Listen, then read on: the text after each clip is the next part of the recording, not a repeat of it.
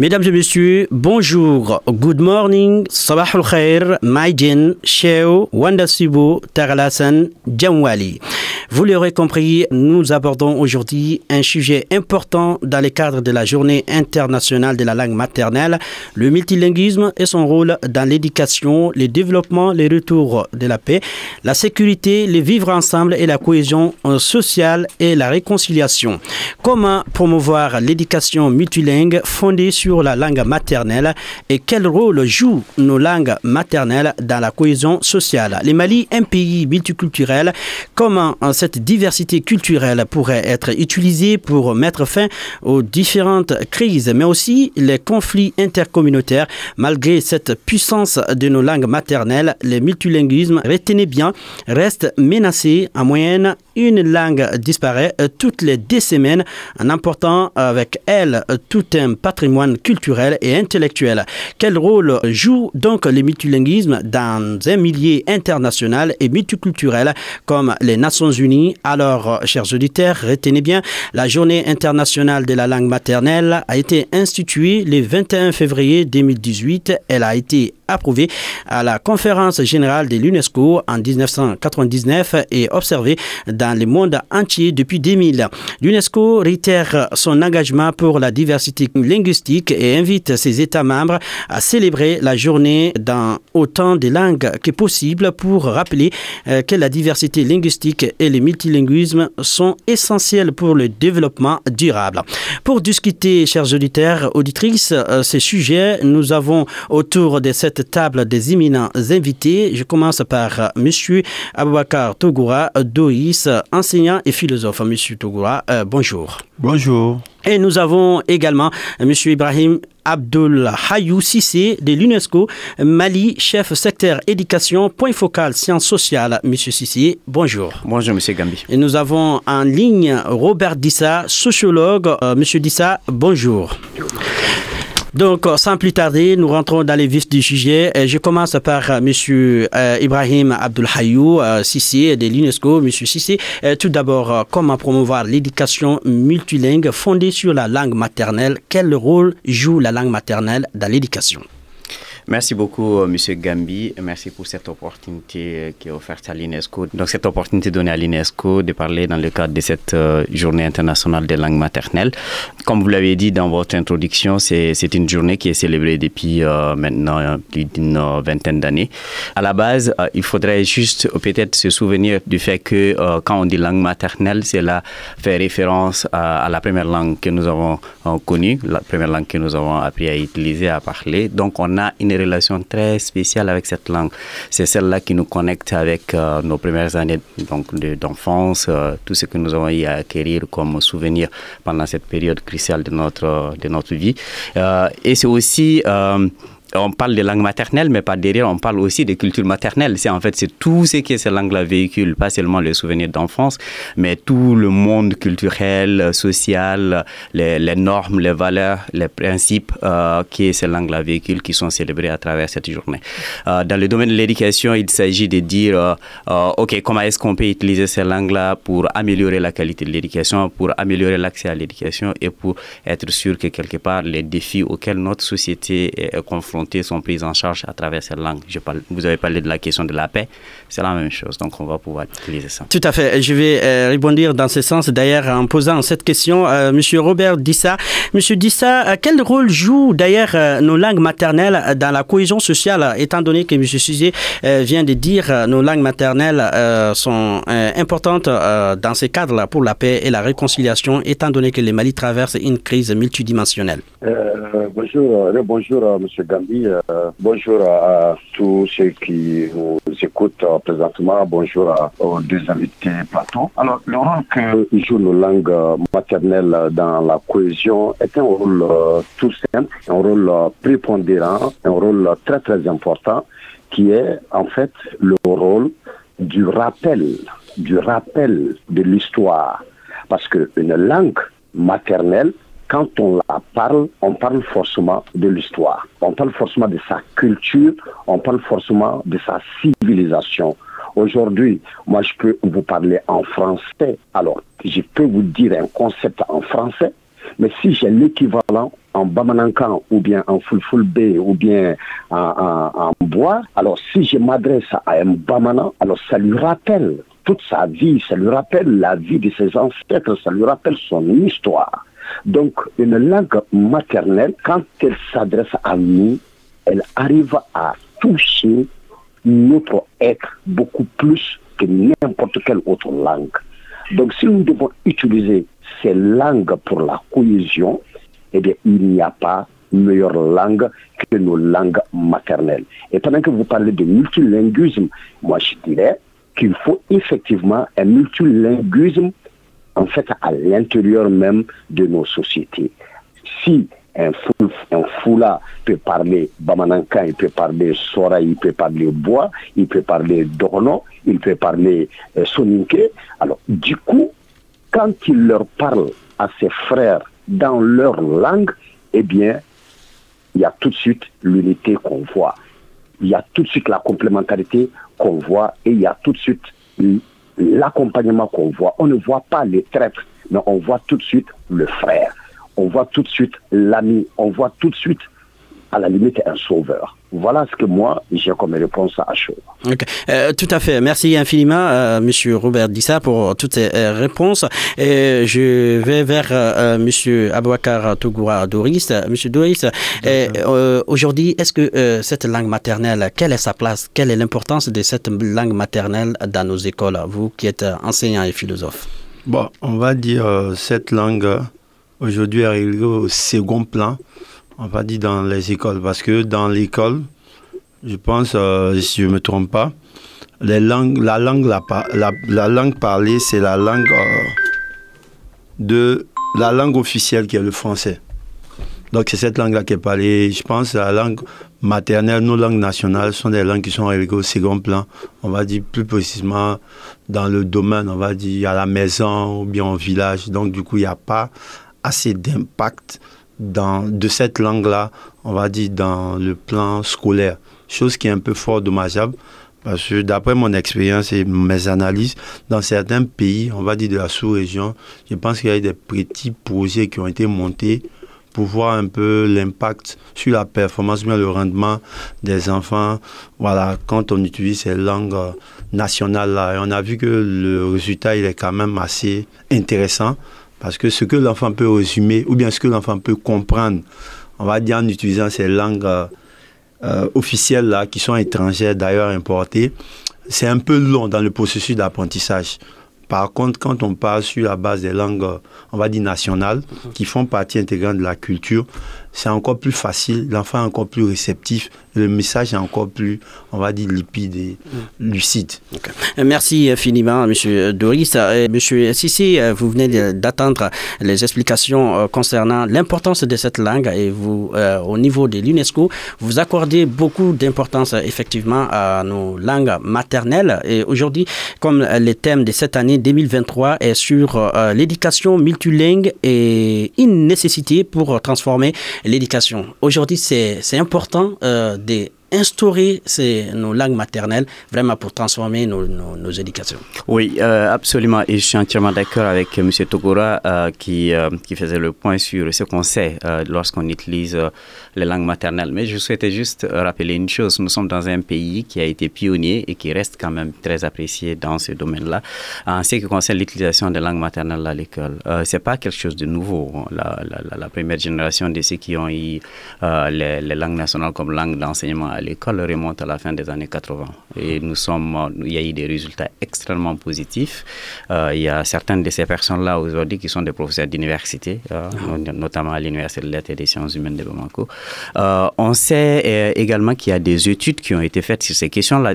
C'est pas, c'est pas, c'est pas juste une volonté de, de, changer des paradigmes parce qu'on veut changer les paradigmes. C'est parce que quelque part il y a des données empiriques, des études scientifiques qui ont été faites et qui prouvent ce que nous savons tous comme humains, basiquement, quand on vous explique quelque chose dans une langue que vous comprenez, et on vous explique la même chose dans une langue que vous ne comprenez pas, dans laquelle des situations vous pouvez comprendre le message. C'est évident, c'est quelque chose de basique, mais il y a en plus du fait que c'est du bon sens, il y a des études scientifiques là-dessus, et le dernier rapport de la Banque mondiale sur la question, euh, qui date de 2021, dit clairement haut et fort, il faut enseigner les enfants dans les langues qu'ils comprennent. On a dit langue qu'ils comprennent et c'est très clair. La langue qu'ils comprennent, ça peut être le français, ça peut être le bobo, ça peut être le fulfulde, ça peut être le dogon, ça peut être n'importe quelle langue. Il se trouve que la plupart du temps, les gens comprennent en premier lieu les langues maternelles. Et donc, du coup, c'est là où il y a la jonction entre ces deux visions des choses, entre la partie empirique étudiée scientifiquement et qui euh, ressort. Et on sait, par derrière la Banque mondiale, c'est aussi l'investissement en termes financiers, mais retour sur investissement. Donc, si la Banque mondiale plaide pour ça, c'est parce que quelque part, on sait que du point de vue investissement, il y a un retour plus important en termes d'investissement de, lorsque c'est la langue maternelle que lorsque c'est une langue non comprise par l'enfant. Et pour parler de, la situation du Mali, qui est très connue aussi, hein, c'est-à-dire en fait les gens font la corrélation entre la maîtrise du français et la maîtrise des savoir-faire euh, ou de compétences non linguistiques à l'école. C'est-à-dire l'élève qui parle mieux français, c'est celui-là qui est considéré comme étant le premier, le meilleur élève. Alors qu'il n'y a pas forcément une, une corrélation de, de, cause à effet entre maîtriser la langue française et être le premier en mathématiques. Euh, si on explique le tout et que l'élève est capable de comprendre, est capable de résoudre les équations parce qu'il a compris de quoi il s'agit, la procédure est très claire pour lui, il peut ne même pas être très, très performant en français, mais être quand même capable d'avoir de, bons résultats. D'ailleurs, je, vais ouvrir une parenthèse, M. Sissi, euh, en ce moment. Et comment faire euh, vraiment, comment instituer cette donner une valeur euh, euh, de plus à nos langues maternelles, euh, étant donné qu'on a dit que le Mali est un pays multiculturel. Comment apprendre? On a plusieurs langues ici, et vous, vous avez dit l'UNESCO ou les, Nations Unies demandent à apprendre les enfants à leur langue. Comment faire en ce qui concerne les cas du Mali? D'accord. Merci beaucoup pour cette question, parce que c'est une question qui revient. elle est récurrente, c'est une question très fréquente par rapport à la question des langues. Chaque fois qu'on parle de la promotion des langues, les gens disent, mais attendez, vous avez quand même une soixantaine de langues, ça va aller dans tous les sens, c'est ingérable, mm-hmm. vous allez, il y aura un conflit. Mais les gens oublient une chose en fait. Mm-hmm. Euh, L'Afrique de l'Ouest a été gérée avec des royaumes et des empires pendant des, siècles et des siècles. Jamais la question linguistique ne s'est posée comme un problème. Mm-hmm. Je vous rappelle que l'empire du Ghana était géré à la tête de cet empire par des Soninké, mais jamais le Soninké n'a été imposé à l'Afrique de l'Ouest. Jamais. Je vous rappelle que l'Empire du Mali a été géré par les Malinqués, mais jamais le Malinqués n'a été imposé par le royaume, euh, l'Empire du, Mali à toute l'Afrique de l'Ouest. La même chose pour l'Empire Songhai, la même chose pour les royaumes qui sont ethniques. Mm-hmm. C'est-à-dire, dans notre histoire, à nous, mm-hmm. Ouest-Africains, nous avons, euh, on n'a pas la crainte de la diversité. Mm-hmm. C'est quelque chose de récent dans l'histoire de l'humanité même. C'est le XVIIe siècle à travers la création des États-nations. Même avant ça, la France elle-même, elle était multilingue et multiculturelle. Et ça n'a jamais posé de problème à la France. C'est-à-dire, c'est à un moment de l'histoire de l'humanité que des États-nations ont été construits à partir de l'Europe et c'est juste avant la colonisation. Donc, ils ont importé ces modèles-là dans les colonies. C'est seulement ça. Sinon, avant, on n'avait aucun problème. Et vous, vous êtes des Mopti. Je suis certain que vous parlez Peul, vous parlez Bambara, peut-être même Dogon. Moi, je suis de Douanza, je parle Dogon, je parle Peul, je parle euh, d'autres langues du pays en plus du français. Ça ne pose aucun problème. La diversité en elle-même n'a jamais posé de problème. Mhm. Maintenant, c'est lorsqu'on veut instrumentaliser la diversité, c'est en ce temps qu'il y a des problèmes.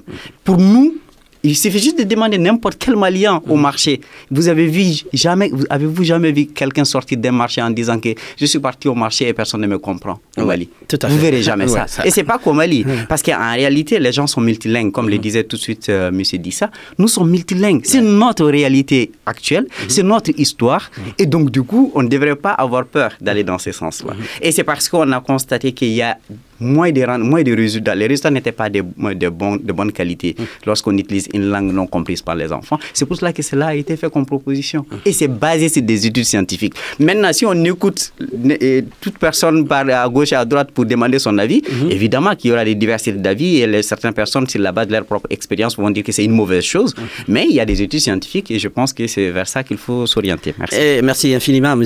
Sissi, pour toutes ces explications. Monsieur Dissa, et comme vous venez d'entendre, euh, euh, tout à l'heure, M. Sissi, et, les différentes langues, euh, en tout cas euh, ici au Mali, ne posent jamais, et même historiquement, n'ont jamais posé des problèmes. Mais aujourd'hui, nous sommes en phase. les gens demandent vraiment prendre une langue comme langue officielle. Est-ce que c'est possible, là où nous sommes, prendre une langue ici au Mali comme langue officielle et travailler avec cette langue? Alors, pour euh, d'abord dire euh, félicitations à M. Tougoura et à M. Sissé pour euh, la pertinence de, de, leurs analyses.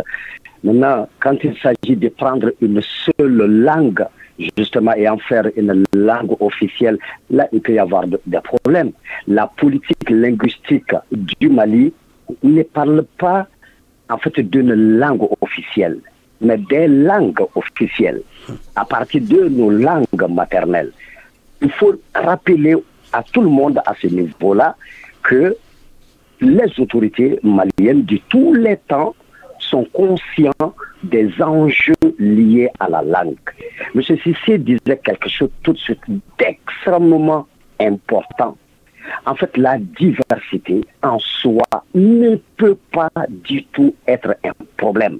Mais lorsque on veut, alors, travailler sur la diversité et créer des problèmes entre les gens, eh bien, c'est là que la diversité devient une véritable bombe. Donc voilà, il avait utilisé le mot instrumentaliser. Si, il y a des volontés aujourd'hui qui veulent instrumentaliser cette diversité, ça veut dire qu'on est très très mal barré sur cette diversité en elle-même est notre plus grande richesse. Qu'on laisse les gens parler en Bamanankan, qu'on les laisse parler en Peul, qu'on les laisse parler et, le, le qu'on les laisse parler et, les Tamashek, qu'on les laisse parler toutes les langues qu'ils veulent. Plus les gens arrivent à s'exprimer dans différentes langues de chez nous, alors beaucoup plus est élevé notre état de cohésion et d'intégration entre nous. Mais maintenant, s'il faut prendre une seule langue parmi toutes ces langues-là et vouloir l'imposer, M. Sissé le disait tout de suite avec une extrême précision quand on s'intéresse à notre histoire les malinqués mhm. de l'Empire du Mali, mhm. ils n'ont pas dit à tous ces, à tous ces royaumes euh, ou à tous ces territoires conquis par le forcément les, les, malinqués. Hein. Jamais dans notre histoire. Maintenant, pourquoi on veut imposer une seule langue à tous les Maliens? C'est là le problème, Monsieur ah. Gambi. À mon avis, pour moi, ce n'est pas du tout une bonne piste. On peut bel et bien promouvoir nos langues, mais quand il s'agit d'en imposer une sur tout le monde, mm. là, on va ouvrir une brèche. Moi, je ne sais pas quel gros margouille peut, peut mm, pénétrer par là. Tout à fait, que Dieu nous en préserve. Et merci infiniment, M. Dissa. Et, mais dans la pratique, comme vous venez de dire, c'est tout à fait clair. Euh, nos langues maternelles euh, peuvent être vraiment euh, des sources de développement et des sources d'attente. Mais M. Tougoura, et aujourd'hui, quand il s'agit dans la classe, par exemple, mm. comme Sissé avait commencé, en mathématiques, par exemple, comment faire comprendre un un Peul, un Arabe, un Tamashek euh, qui sont dans la même classe. Est-ce que c'est faisable? C'est compliqué. Compliqué dans la mesure où, comme euh, les deux docteurs l'ont dit, M. Hmm. Sissé et M. l'ont dit, euh, ça, voilà. plusieurs langues supposent plusieurs cultures, donc supposent des traits distinctifs. Voilà. Donc du coup, quand on est en classe, je pense, on se conforme à la langue officielle qu'est le français. Mmh. Donc, du coup, quand on veut passer un message, que ce soit en maths, en philo, en histoire, on est dans la, langue conventionnelle. Mmh. Mais on se rend compte que les enfants sont plus réceptifs quand c'est en langue nationale. Et comme il a si bien dit, le problème aujourd'hui qui se pose, c'est maintenant cibler ou bien identifier une langue commune, nationale commune, mmh. qui sera, on va dire, cette langue officiellement parlée par tous. Là, maintenant, il y a problème. Parce que si euh, moi, je suis à l'aise en langue bambara, que je fais mon cours et que je vois qu'arrivé un moment, les élèves ne sont pas réceptifs, je reprends en bambara. Ceux qui sont à l'aise en bambara comprendront. Mais qu'en est-il de ceux qui parlent bobo? Ou bien, je prends par exemple, parce qu'elle fait un peu ce constat, mhm. euh, ceux du Nord sont plus à l'aise avec des langues différentes du bambara.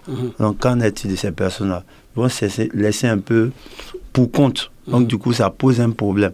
Mais une chose est sûre, c'est que l'utilisation de ces langues-là dans le domaine scolaire, en milieu scolaire, c'est quelque chose de très intéressant parce que les enfants reçoivent rapidement le message et comprennent, sont très pertinents dans leurs analyses.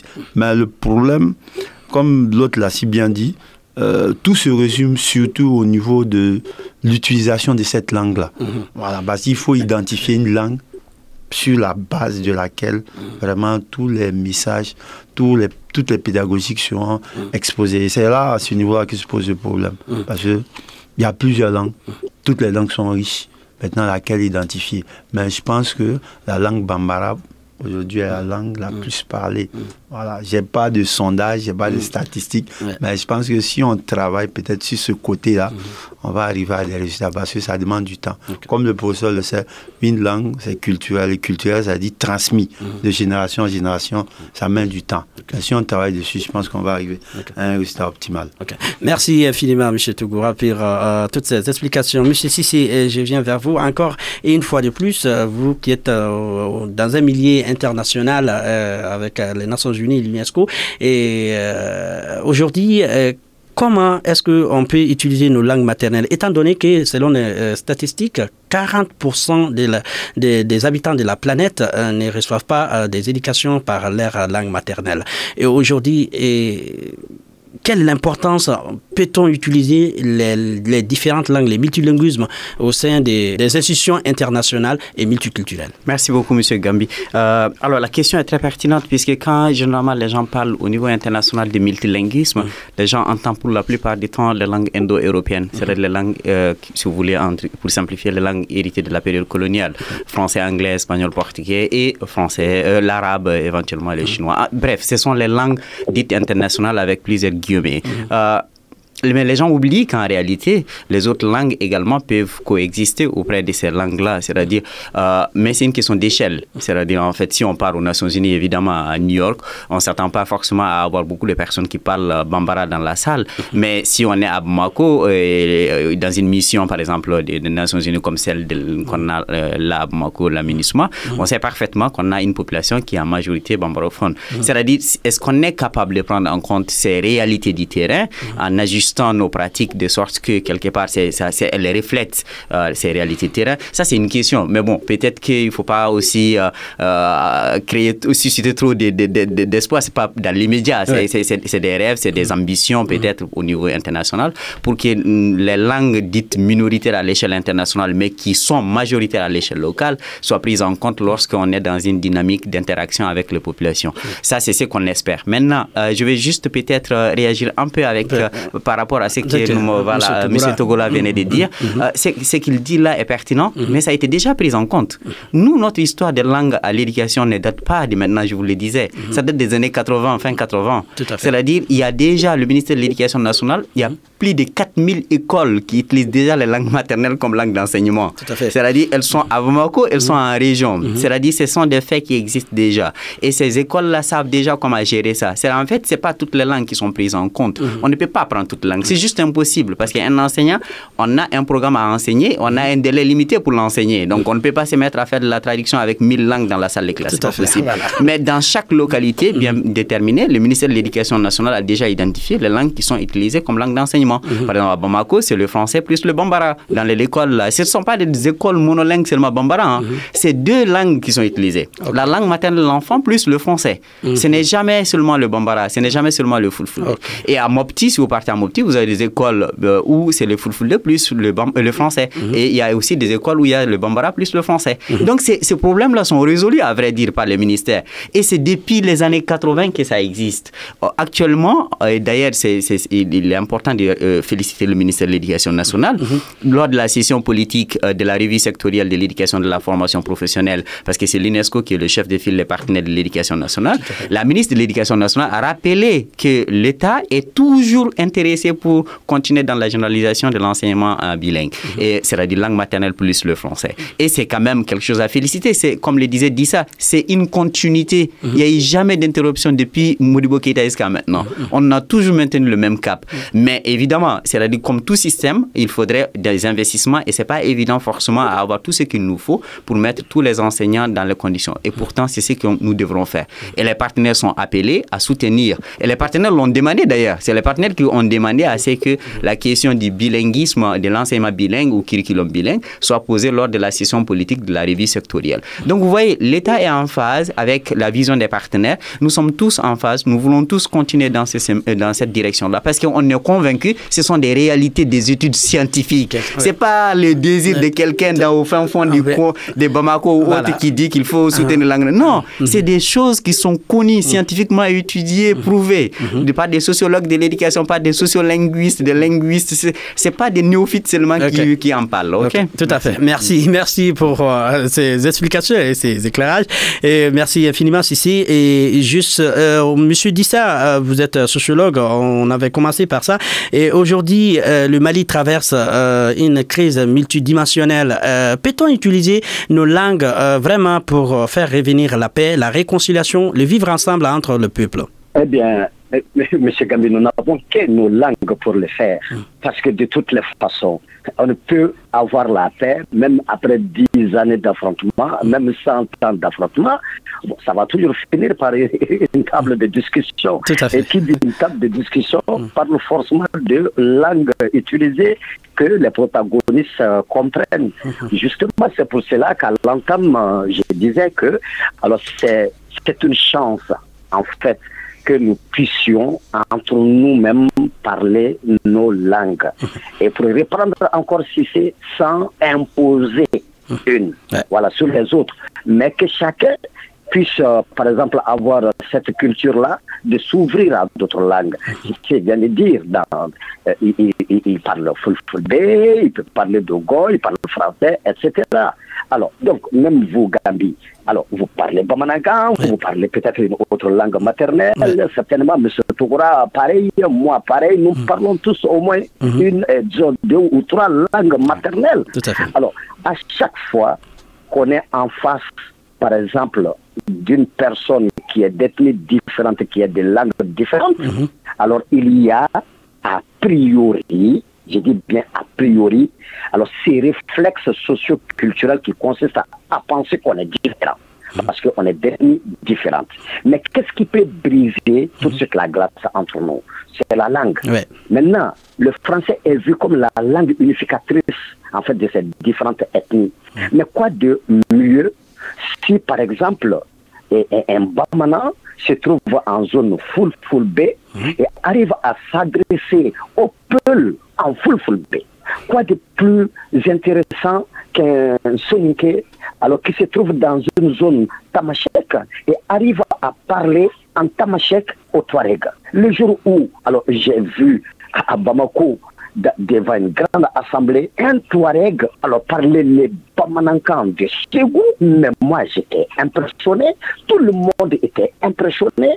Quand tu vois un tel Touareg, tu ne peux que lui accorder au moins, je dis bien au moins, mhm. le bénéfice du doute. Mhm. Quand un tel Touareg va en zone Bamanan pour leur parler en fait de paix, mais ils ne peuvent pas voir l'ennemi parce qu'ils parlent déjà leur langue. Donc nous n'avons que nos langues, nous n'avons que notre culture, nous n'avons que notre passé si nous sommes conscients qu'il est riche, si nous sommes fiers de ce patrimoine laissé par nos ancêtres. Et croyez-moi, nous devrions en être fiers parce qu'il y a tous les ressorts dans notre passé, dans notre culture. Si nous fouillons bien, nous trouverons toujours des modèles alors nous permettant de nous sortir d'affaires. Alors, euh, c'était un exemple devant moi, hein, le ministre euh, des Maliens établi à l'extérieur, M. Alhamdou Eliane. Lorsque je, je l'ai vu parler en Bambara, moi également, j'étais un peu étonné, tellement qu'il parle Bambara de Ségou. Et vraiment, c'était très intéressant. Et de ce pas, je vais euh, m'adresser encore à M. Sissi. M. Sissi, nos langues maternelles peuvent être utilisées pour le développement durable aujourd'hui. Oui, effectivement, parce que quand on parle de développement durable, on parle d'un développement qui est capable de respecter le présent et aussi mettre en, œuvre tout ce qu'il faut pour que les générations futures puissent aussi bénéficier de ce que nous avons autour de nous. Euh, et c'est très simple en fait à expliquer ces choses-là. 95, 85% euh, des Maliens ne comprennent pas français. Nous avons que 15% des Maliens qui comprennent. C'est vous, mm. moi, les mm. autres, nous, élites, nous qui avons eu la chance d'aller à l'école. Et nous sommes une minorité dans ces pays-là. Mm-hmm. Nous sommes une minorité. Il faudrait qu'on comprenne cela. Mm-hmm. Donc ça veut dire qu'il s'agit pas de remplacer le français par quoi que ce soit. Le français a toute sa place. Mhm. Parce qu'il y a des gens aussi qui ont le français comme langue maternelle au Mali. Et toutes ces langues ont leur place. C'est ça notre histoire, nous. Mhm. C'est la diversité n'est pas un danger. Mhm. Et on peut utiliser cette diversité-là pour parler de développement durable et faire en sorte que les gens adhèrent. Je vous donne juste un exemple. Euh, Monsieur Dissa disait tout de suite que quand on explique aux, gens, euh, tout de suite, en fait, il y a, il y a une, connexion qui s'opère. Mais on, on, les savait, les politiciens le faisaient sur le terrain, nous, on le voyait, non? On le sait tous. Quand les politiciens partent sur le terrain, mhm. mais ils parlent dans nos langues. Mhm. Et nous tous, nous soutenons. Mhm. Parce que nous avons compris le projet politique qui est pas derrière. Eh bien, c'est la même chose par rapport au développement durable. Quand on parvient à l'expliquer dans les langues, quand on parvient à le décrire, à l'expliciter clairement aux populations locales, pour qu'elles comprennent qu'en réalité, en, en, exploitant très peu les ressources naturelles, on a la possibilité de survivre, mais en même temps faire en sorte que les générations futures aient aussi des ressources pour vivre, mais ils ne seront pas contre parce qu'ils sont, c'est basique, c'est compréhensible de tout le monde. Donc vous voyez, ces langues-là sont non seulement des leviers sur lesquels on peut euh, appuyer pour avancer, mais ce sont nos meilleurs alliés. Et pour, pour citer, euh, peut-être dit ça tout de suite, c'est nos seuls alliés qu'on a, de toutes les façons. On ne va pas inventer, on n'a pas le choix, c'est la réalité. Nous avons une réalité qui est là, on ne peut pas changer la réalité pour la mettre dans ce que nous voulons, mais c'est nos politiques qui doivent s'adapter à cette réalité-là. Et le développement durable, c'est une utilisation euh, correcte, acceptable, respectueuse des générations futures qu'il faut des, ressources que nous avons autour de nous. Et si on explique pourquoi est-ce qu'il ne faut pas couper les bois, pourquoi est-ce qu'il faut planter les arbres, mhm. pourquoi est-ce qu'il faut respecter l'environnement autour des enfants et des adultes, mhm. ben, tout le monde y adhère parce que tout le monde voit la pertinence de ces, de ces propos. Mhm. Donc voilà pourquoi est-ce que, à mon avis, la, diversité linguistique, lorsqu'elle est prise en compte, c'est un allié euh, de taille pour nous permettre de faire face à ces défis du millénaire.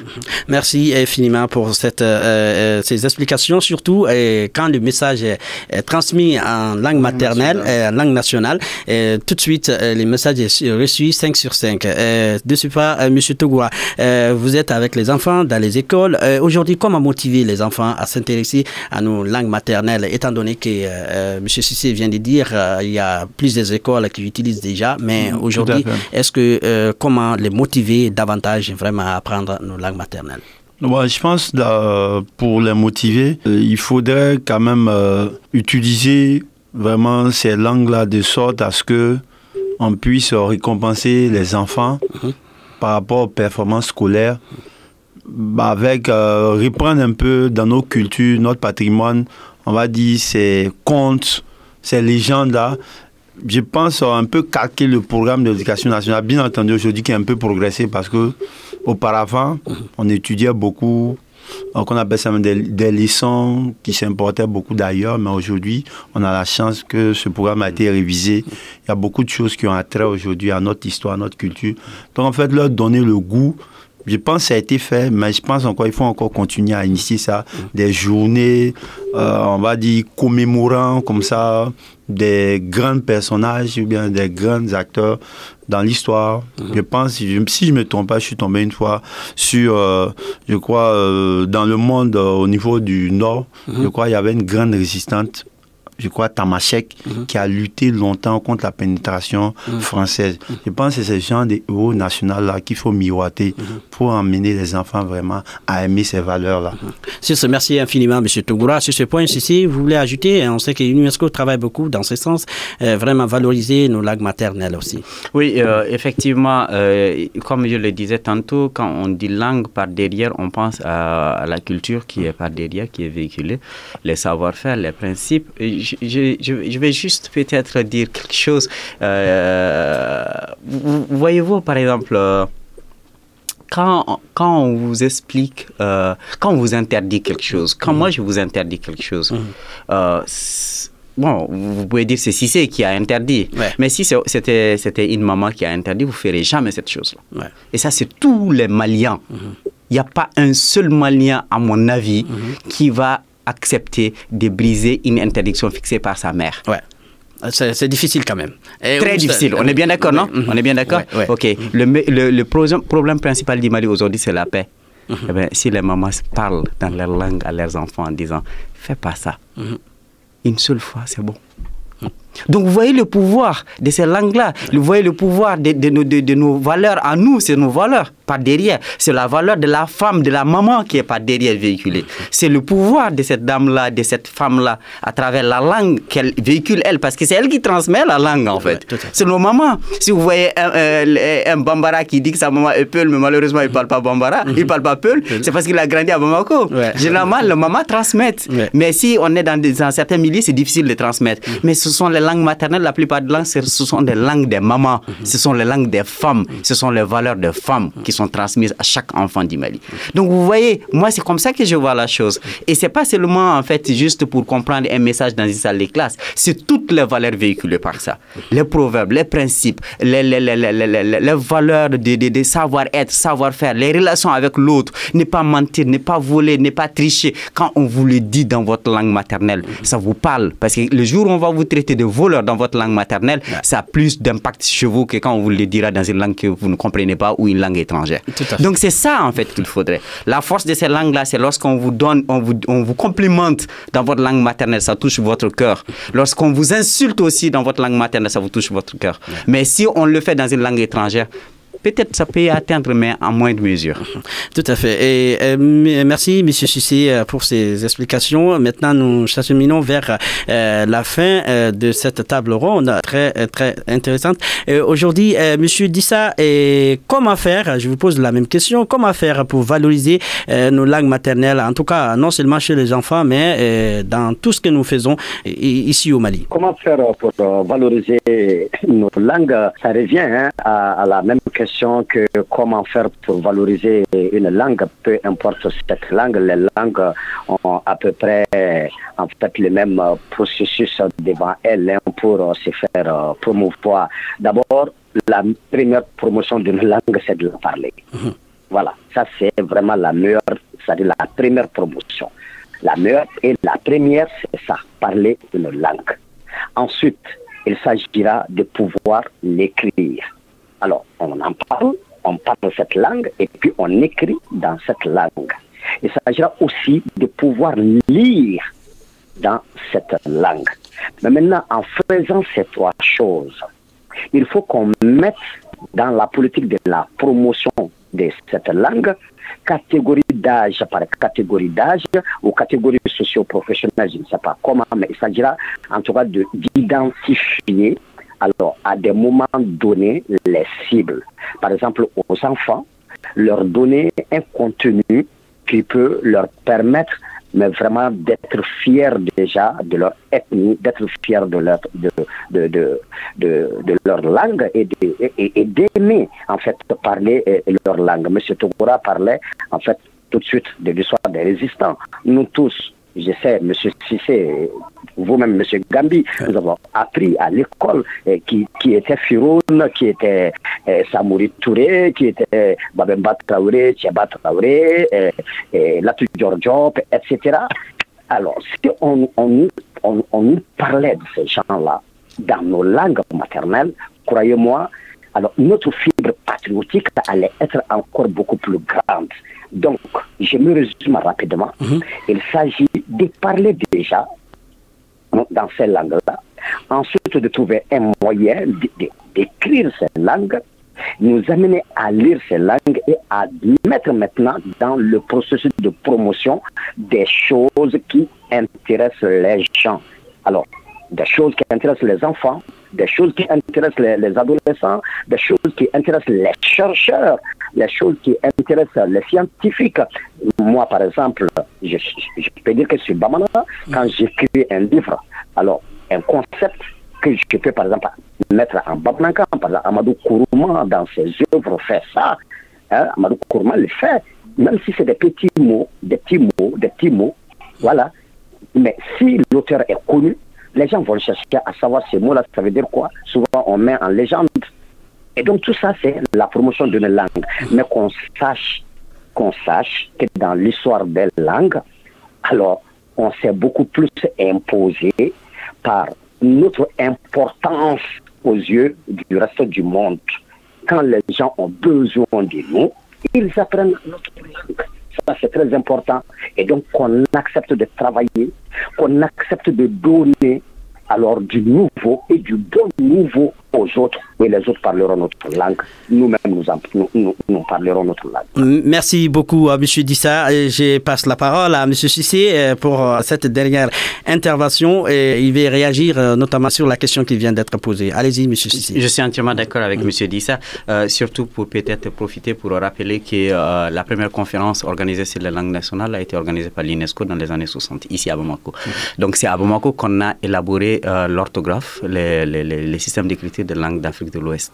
Donc c'est quand même, euh, nous, on a toujours été au cœur de ces débats-là. Le Mali a été toujours au cœur de ces débats-là et a été toujours soutenu par l'UNESCO. Mm. Et c'était les Amadou Ampateba, hein, c'est eux qui ont fait les transcriptions de ces langues euh, euh, nationales que nous écrivons aujourd'hui. Ça, c'est une chose. Mais aussi, il faudrait peut-être rappeler l'organisation de la conférence du Forum des humanités africaines mm-hmm. au mois de septembre 2021 ici à Bamako, mm-hmm. qui réunissait tous les experts des humanités, des sciences humaines mm-hmm. d'Afrique ici à Bamako avec les Samasekou, mm. professeur Samasekou et les autres qui étaient là et qui ont fait les mêmes recommandations. Bamako est en parfaite cohérence avec son histoire. Mm-hmm. On a été toujours euh, là appuyé par l'UNESCO par rapport à tout ce qui concerne les savoirs endogènes, les langues, les cultures. Parce qu'il y a une chose qui est particulière avec nous, mhm. c'est le fait que quelque part, nos langues et nos cultures, ça nous tient à cœur. On ne, on ne le dit pas tout le temps, mhm. mais c'est une réalité. Il suffit juste de dire à un, à un Malien d'arrêter de parler sa langue et vous allez vous rendre compte qu'il aime sa langue. Tous les Maliens aiment leur langue. Et donc, du coup, c'est ce que je voulais signaler par rapport à ces deux grands événements-là mhm. qui ont tous rappelé la même chose. Continuons à soutenir la promotion de nos langues, nos identités. Elles ne sont pas contraires au développement, elles ne s'opposent pas au développement. Mhm. Elles, ont, elles peuvent être nos alliés pour aller de l'avant et atteindre le développement que nous souhaitons. Merci infiniment, M. Sissi, euh, M. Togura, euh, pour euh, le mot de la fin. Et aujourd'hui, tout à l'heure, avant ce débat, on discutait avec Sissi qui disait que nos langues maternelles ne sont pas sont utilisées quand même dans les écoles publiques, mais pas les écoles privées. Juste un petit mot sur. Tout à fait, effectivement. Bon, je dirais qu'on essaie de s'adapter parce que, mhm. comme l'a si bien dit, un problème aussi de formation. Peut-être la formation est reçue par nos collègues du public, mhm. mais au niveau du privé, on est laissé, je peux dire, pour compte. Et donc, du coup, on essaye tant mieux que mal d'arrondir les angles, les angles avec ce qu'on peut. Mhm. Quand même, on adapte ça parce qu'on est conscient du fait que voilà, tout n'est pas compris dans la langue officielle le français. Donc, du coup, il faut s'adapter, se mettre un peu au niveau des enfants pour que quand il y a des, on va dire, difficultés, ils puissent comprendre, recevoir le message dans la langue la mieux appropriée qu'est le Bambara aujourd'hui. Merci infiniment à tous les trois euh, autour de cette euh, table ronde. Monsieur Dissa par téléphone. Euh, je vous rappelle que Mikado divise en tout cas en cinq langues Bambara, Tamashek, Peul, Soleil et Arabe. Et ici, et d'ailleurs, l'une de nos émissions tout à l'heure vient d'être distinguée, Baturu Inagoto qui divise en Peul et en Dogon. C'est juste pour euh, renforcer la cohésion et l'attente entre le peuple. Et donc, du coup, nos langues maternelles sont importantes et nous pouvons euh, valoriser davantage nos langues maternelles. Merci à nos chers invités qui étaient autour de cette table, Monsieur euh, Ibrahim Abdul Hayou Sissi et de l'UNESCO. Monsieur Sissi, merci infiniment pour votre disponibilité. Monsieur Abouakar Togoura Doris, enseignant et philosophe, merci infiniment pour votre participation. Monsieur Robert Dissa, sociologue. Monsieur Dissa qui était euh, par téléphone euh, au cours de ce débat et cette table ronde. Monsieur Dissa, merci infiniment pour votre disponibilité. Et on dit, euh, chers auditeurs, pour la célébration de la journée internationale de la langue maternelle, le 21 de ce mois, 21 février, et ces débats où cette table ronde a été organisée. Dans ce cadre, nous remercions infiniment notre technicien Kassim Kone qui était à la partie technique. Moi, je suis Sekou Gambi pour animer cette table ronde et on se dit à très bientôt pour un autre sujet.